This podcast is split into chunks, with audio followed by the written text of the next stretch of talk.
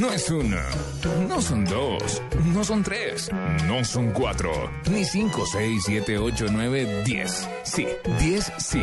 Este es el top 10 de Lupi en autos y motos. Señora Lupi, el micrófono es suyo para que exponga su top 10. ¿De qué vamos a hablar hoy? Bueno, más que un top 10, eh, les traigo unos 10 consejos prácticos para ahorrar combustible, ya que vamos a entrar en temporada de vacaciones, todo el Buenísimo mundo ese empieza tema a porque todo el mundo quiere economizar. Entonces les tengo 10 consejos para que ahorren combustible cuando salgan de paseo. A ver, comencemos Primero. entonces por el número 10. No, son Ah. 10 consejos. No, no van del 1 al 10 ni No del los 10 tienen al en 1. escalafón, simplemente son 10 consejos sueltos. 10 cosas que deberían tener en cuenta antes de salir a viajar para ahorrar combustible. Tienen que elegir un vehículo adecuado. Los vehículos de cilindrada pequeña y tecnología actual y carrocerías más livianas suelen ser obviamente los más viables con respecto al consumo de gasolina y sobre todo si van a hacer eh, trayectos muy muy largos.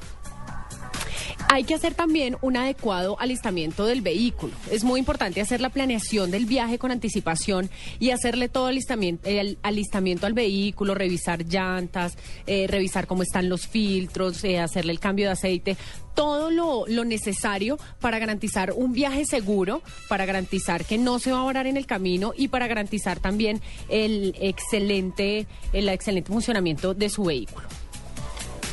Hay que evitar también la aceleración brusca y el exceso de velocidad. Según expertos, eh, el exceso de velocidad puede disminuir el rendimiento del combustible hasta en un 33%. ¿Sabía eso?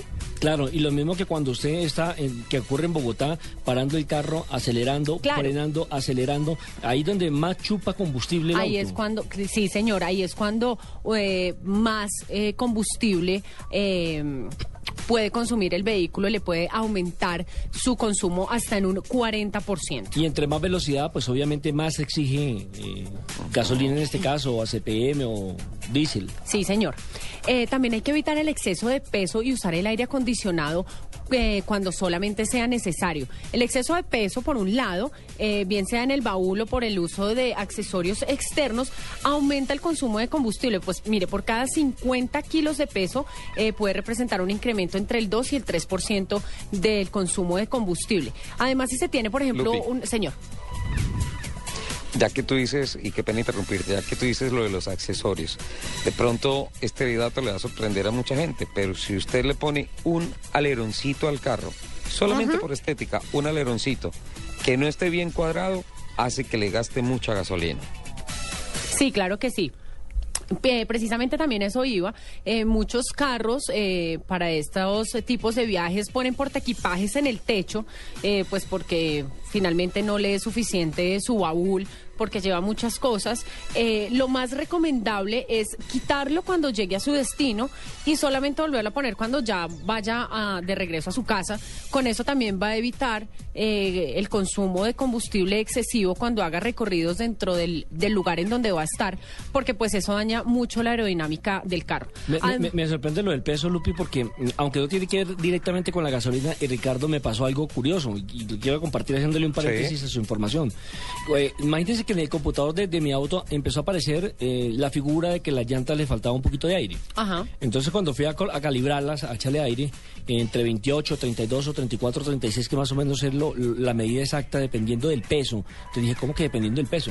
Y hay una tabla que traen los autos, en la, por lo menos en, la- en la- en el mío, en la parte donde se abre el conductor, Ajá. donde le dicen si es para dos personas, en cuánto tiene que estar de, de, de- de aire la llanta. Ajá, si ¿cuántas es con tres personas, ¿cuántas libras? Si es cuatro personas, ¿cuántas libras? Y realmente me sorprendió porque no tenía ni idea que dependiendo del peso se debe calibrar eh, el aire para determinados autos, no para todos, entiendo. Y lo mismo pasa con el Sí, tema de la claro, gasolina, Nelson. por el peso, señor. Si tuviéramos, si tuviéramos el tiempo, porque es que ya casi vamos para voces y rugido, les explicaría exactamente por qué, por qué pasa eso. Entonces, Pero lo podemos hacer en después el de Voces y programa- Bueno, bueno, sí, está bien. Eh, ya, ya puedo terminar. Siga, Gracias. señora. Siempre la interrumpe, ¿no? Ni, ni- ni porque se vaya Ricardo Sí, la sí, no, Dale, ni Lupe. porque esté por allá al otro lado del dale. planeta. Igualmente también eh, hay que procurar utilizar el aire acondicionado solamente cuando sea necesario, pues eh, el uso de este incrementa el consumo de gasolina debido al esfuerzo que debe hacer el motor para operar el compresor del aire. Hay que, mire, esto, esto también me pareció, me pareció bastante curioso. Eh, según el estudio que hicieron, eh, dicen que deben, de- debemos evitar usar productos o dispositivos que prometen ahorrar combustible. Según el estudio, las personas que hicieron el estudio sí. dice que eh, si, si, si funcionaran, pues ya los carros vendrían con eso.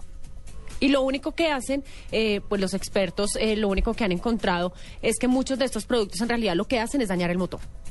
Correcto. Eh, lo que está hablando ahorita eh, el señor Asensio, eh, antes de salir de viaje hay que revisar la presión de las llantas. Porque el, el aire que llevan influye mucho, eh, obviamente, en, la- en el adecuado desplazamiento del vehículo. Entonces, que el motor haga o no haga un sobreesfuerzo es directamente proporcional al, al, Al combustible. Sí, señor. Eh, también deben evitar, si es un viaje muy largo, hacer muchas paradas durante el camino. ¿Por qué? Porque varios recorridos eh, cortos con un arranque en frío, eh, como, como estábamos hablando al principio, tantas arrancadas le aumentan el consumo de gasolina. Entonces, sí es importante que... mm, que lleven su viaje planeado de cuántas paradas van a hacer y pues entre menos paradas hagan, mucho mejor. También dan un consejo importante que es viajar en autos compartidos. Eh, muchas veces se viajan como en las famosas caravanas y pueden ir cuatro, cinco o seis carros con dos personas en cada carro o una persona en cada carro. Pues obviamente, si usted va en un carro con su amigo o su familiar, pues el, el gasto de combustible va a ser menor y sus gastos van a ser menores porque puede hacer ese gasto compartido, ¿no? Entonces... Mm, Casi siempre le toca al dueño del carro pagar. No, no, no, pero tampoco hay que hacer conchas. Pero sí es la verdad, ¿no, Lupi. Eh, bueno, como les decía, hay que planear el, hay que planear el viaje. Eh, la idea es saber, el señor Soler está ya muerto de la risa de que se está riendo. hay que planear el viaje, saber cuántos. ¿Cómo, Richie? ¿Le vas a prestar el carro a un, a un amigo tacaño para ahorrar gasolina?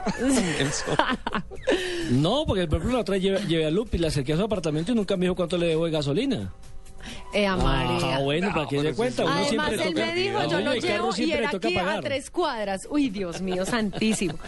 Hay que planear su viaje, saber cuántos kilómetros va a recorrer para poder hacer el cálculo de cuánta platica va a gastar en gasolina. ¿M?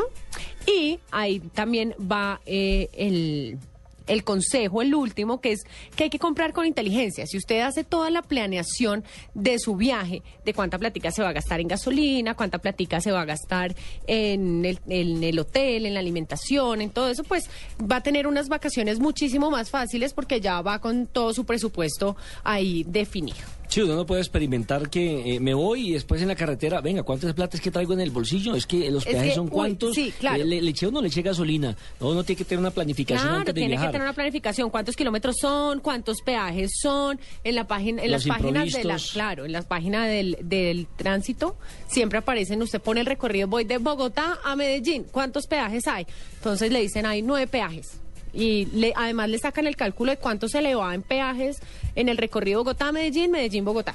Entonces tiene toda la, tiene todas la- las facilidades para irse en un viaje bien planificado y que no vaya a pasar necesidades. Es que esa planificación no solamente tiene que ver con tener el carro en excelentes condiciones antes de salir a viajar, sino también en su propio estado, no, no ir eh, trasnochado, tratar de no ir al, al licorado.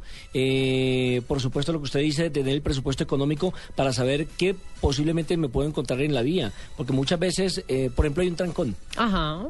Ahí ya eh, le retrasa su, su viaje, ya usted tiene que sacar plática extra de pronto para un Para almuerzo, para comida, para- etcétera, ajá. etcétera. Eso llama una planificación de viaje. ¿Terminamos, Lupi? Sí, señor. Oh, muy buenos los consejos, sobre todo a esta altura del año, en época navideña. 11 de la mañana, 32 minutos.